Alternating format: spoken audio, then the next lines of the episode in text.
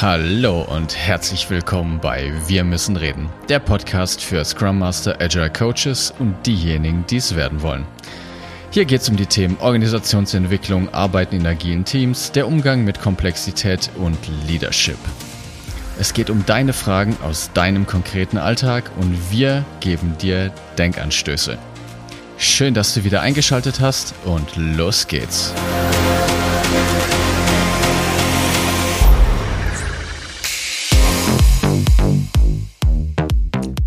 Einen wunderschönen guten Tag zusammen zu einer neuen Folge dieses Podcasts und an meiner digitalen Seite, wie fast jede Woche, der liebe Martin. Hallihallo.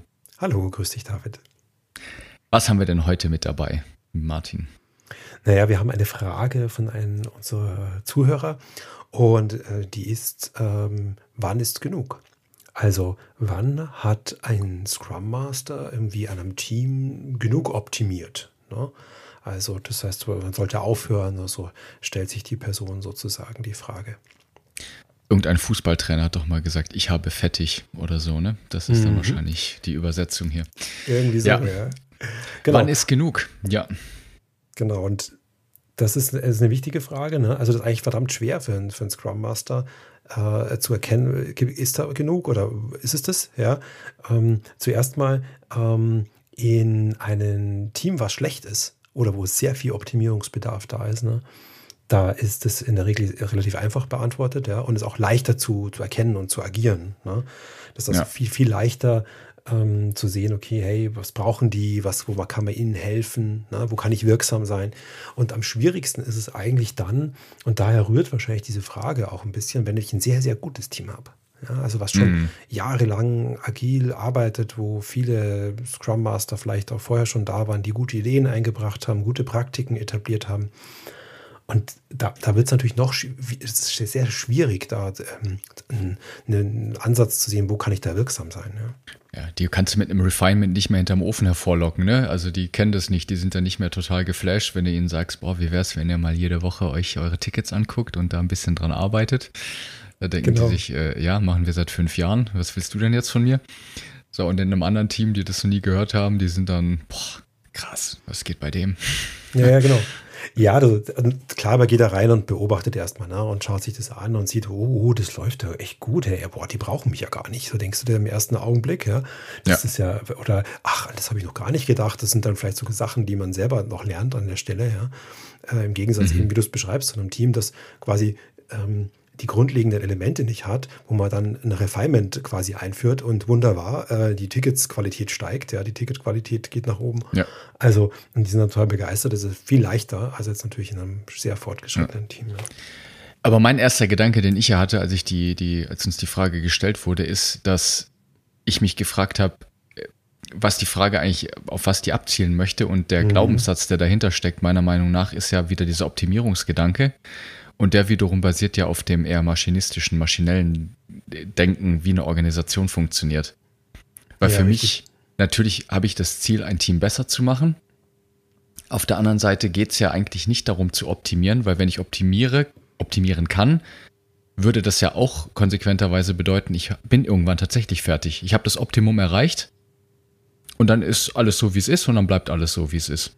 Ja. Das wäre das Maschinendenken. Und es ist ja nicht so, ne? Es geht immer weiter. Es ist ein bisschen wie im Leben. Natürlich sterben wir irgendwann. Aber es, es hört ja nie auf. Ich habe dann vielleicht neue Erkenntnisse, aber es entwickelt sich ja immer weiter. Und so richtig. ist es in Teamdynamik eben auch. Ja. Das ist richtig. Also in dem ersten äh, Punkt lässt man sich erstmal drauf ein und im zweiten hinschauen ist eigentlich vollkommen richtige äh, Antwort auf die Idee. Äh, eine Optimierung hieß ja, dass es ja irgendwann zu Ende ist. Ja, das impliziert ja, ja auch die Frage, ne? also wann ist zu Ende? Ja, und mhm. ähm, wie du es jetzt beschreibst, ist vollkommen äh, auch meine Überzeugung, äh, es gibt kein Ende. Ne? Also deshalb gibt es auch keine Optimierung, sondern es ist eher eine Begleitung und das Team braucht ja. in unterschiedlichen Phasen unterschiedliche Dinge. Ja? Mal ganz abgesehen davon, äh, dass sich natürlich immer was ändert. Ja? Also das ja. ist ein statisches System im Sinne eines Sozialsystems gibt es ja quasi nicht. Das ist lebendig, das verändert sich. Und es braucht natürlich seine Begleitung. Und ja, manche Teams brauchen mehr Begleitung, manche weniger. Das ist schon klar. Genau, und eben aus diesem systemtheoretischen Blick, den wir hier auch anwenden, ist ja auch ein Team genauso wie eine Organisation ein, ein soziales System. Operativ geschlossen, informativ offen. Es entwickelt sich immer aus sich heraus selber weiter. Und natürlich kann ich davon aus neue Impulse setzen. Äh, Sprenger würde das, das Buch kann ich gerne in den Show Notes verlinken. Der nennt es ja Störauftrag. Ne? Und das ist genau das, was Führungskräfte haben. Ich zähle jetzt Agile Coaches, Scrum Master da auch mal mit dazu. Die haben einen Störauftrag. Das ist nämlich genau das, wie ich Teams weiterentwickle, indem ich neue Reize von außen setze und schaue, wie die Struktur dieses Teams darauf reagiert und ob das sinnvoll ist oder nicht oder ob ich da vielleicht doch mal neue Impulse setzen sollte, damit die auch was Neues lernen. Ja, das ist selbst wenn wir uns jetzt mal darauf einlassen würden, dass es wirklich so wäre, dass es nichts Neues zu, äh, in, das Team reinzubringen gibt, keine neuen Impulse zu setzen. Ja, nehmen wir mal an, es wäre so. Ja, selbst und dann hast du genau eben diesen Störungsauftrag. Ja, dann ist es dein Job, diese Störung zu verursachen. Mhm. Und der, der Hintergrund ähm, ist natürlich nicht der, dass ich das Team irgendwie ärgern will, ja, oder zusätzliche Arbeit generieren möchte oder sowas.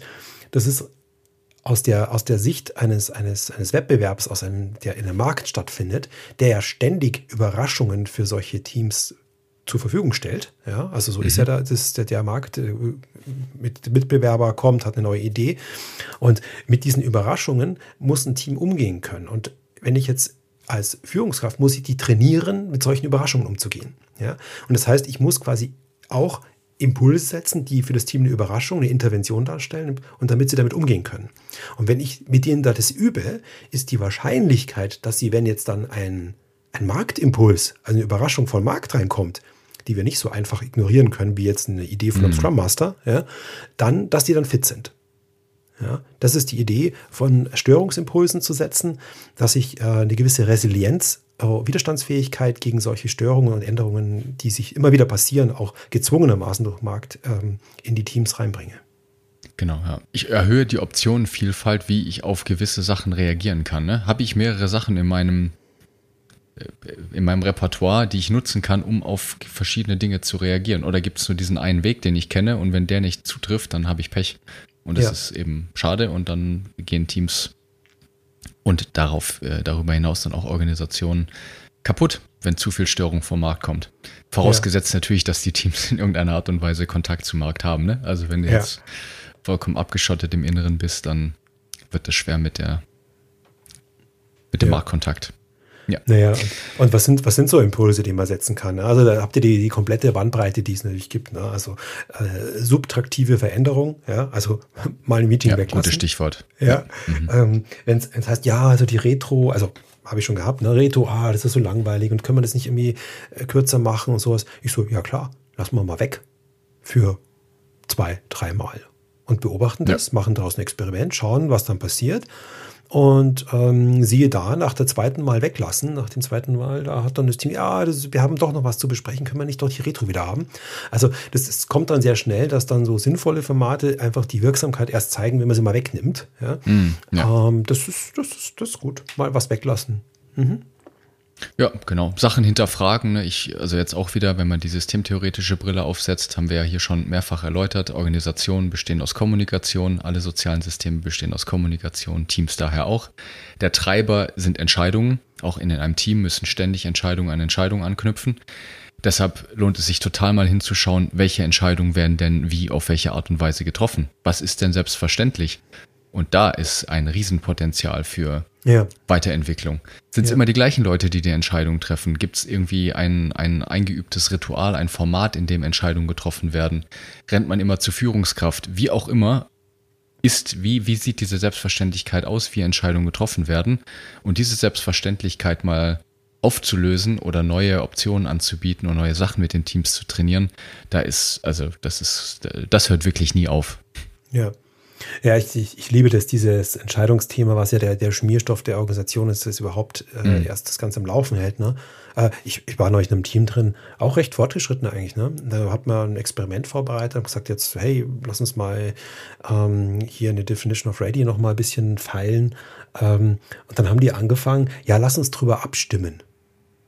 Und dann, mhm. äh, das ist Entscheidungsverfahren Demokratie. Ne?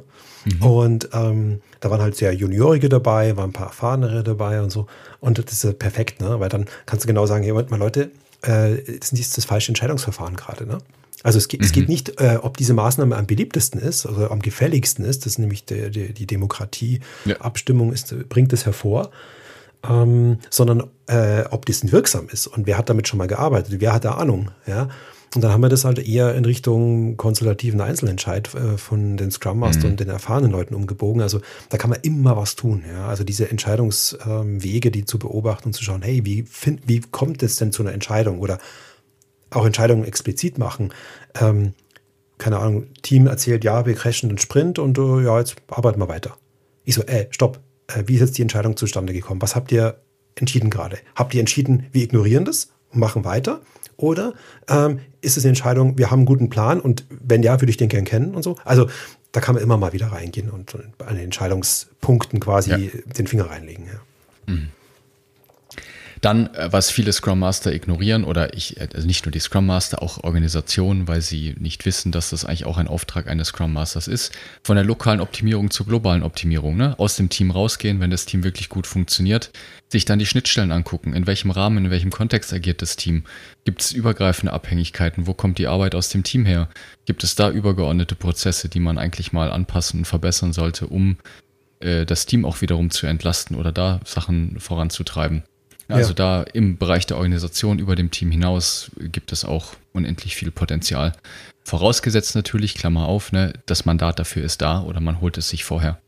Ja, richtig. Also was wäre da so ein Beispiel? Äh, zum Beispiel sehr, sehr große Tickets, die in Epic-Größe auf das Team treffen und da äh, man probiert ein Refinement zu erstellen. Ja, also äh, da wird quasi Arbeit von von den von den Product Ownern und von den Produktdesignern ins Team verlagert. Ja, so und dann da zu optimieren bringt quasi gar nichts. Ja, äh, das ist dann lokale Optimierung. Ja, die können dann schneller dieses Ding, ein Riesending schneiden, aber schlau wäre es, wenn man das einen Prozessschritt vorher macht ja, mhm. und da mal ansetzt. Also bei den gesamten Wertstrom sozusagen anschaut, von Anfang bis zum Ende so einer Idee. Ja. Ähm, das ist, glaube ich, eine gute, ein guter Gedanke an der Stelle.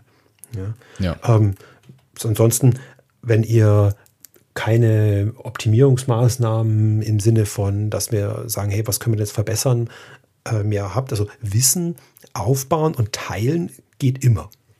Ja. Mhm.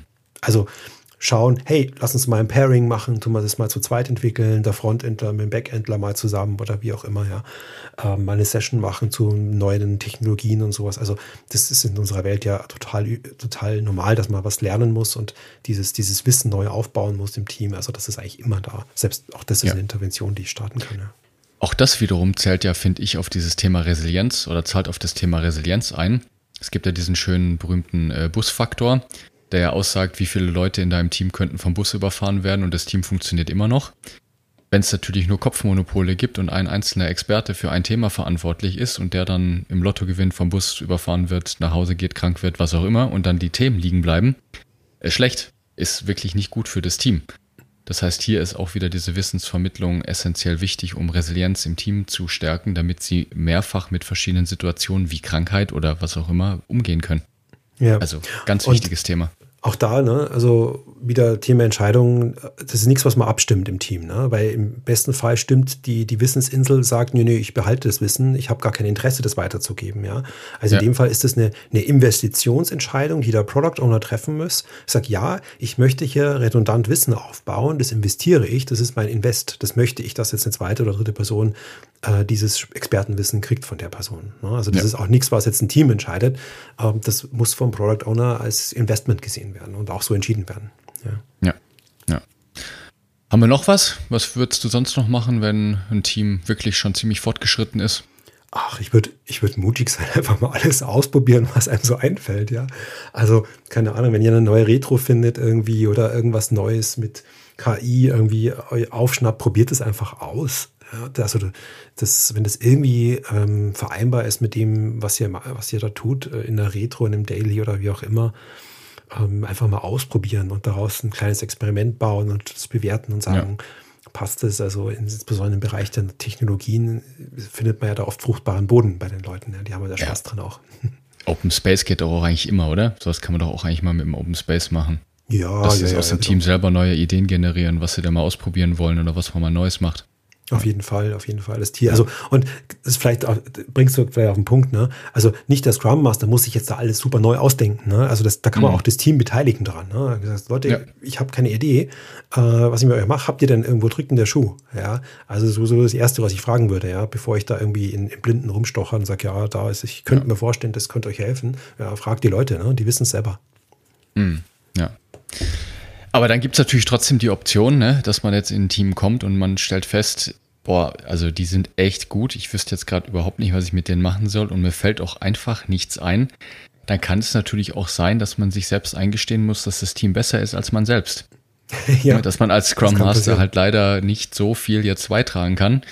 Und dann auch da kann man ja offen mit umgehen. Das heißt, auch da sich Hilfe holen, mit einem anderen Scrum Master mal pairen, sich ein Mentoring holen, was auch immer. Ne? Aber die ja. Option gibt es natürlich, dass man äh, Glück oder Pech hat, je nachdem, wie man sieht, dass das Team wirklich besser ist als man selbst.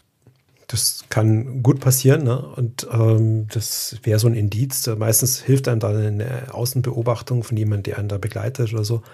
Und ähm, das ist so ein, so ein Indiz. Ne? Aber normal holt ihr euch einfach neue Impulse auf Konferenzen, Open Spaces oder Podcasts, die ihr zum Beispiel anhört. Ja, genau. Wie ganz zufällig dieser Podcast hier zum Beispiel. Genau. Ja.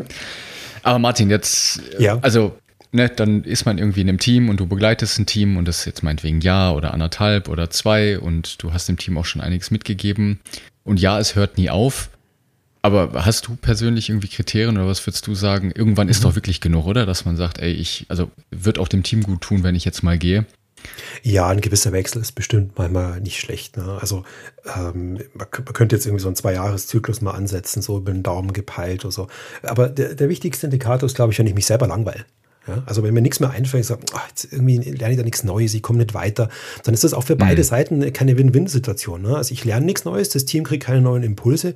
Ja, dann war das ein guter Weg der Begleitung und dann geht man wieder auseinander ja. guten Wissens ne? und holt sich das nächste Team. Man rotiert dann vielleicht mit dem Scrum Master durch in dem gleichen Projekt oder so oder man, man geht woanders hin und holt sich neue Ideen. Also ich glaube, ich bin schon der festen Überzeugung, dass einfach nach einer gewissen Zeit ähm, das so eingespielt ist und so viel Routinen mhm. aufgebaut ist, dass es einfach auch ähm, keinen Spaß mehr macht, weil es einfach irgendwie langweilig wird. Ja.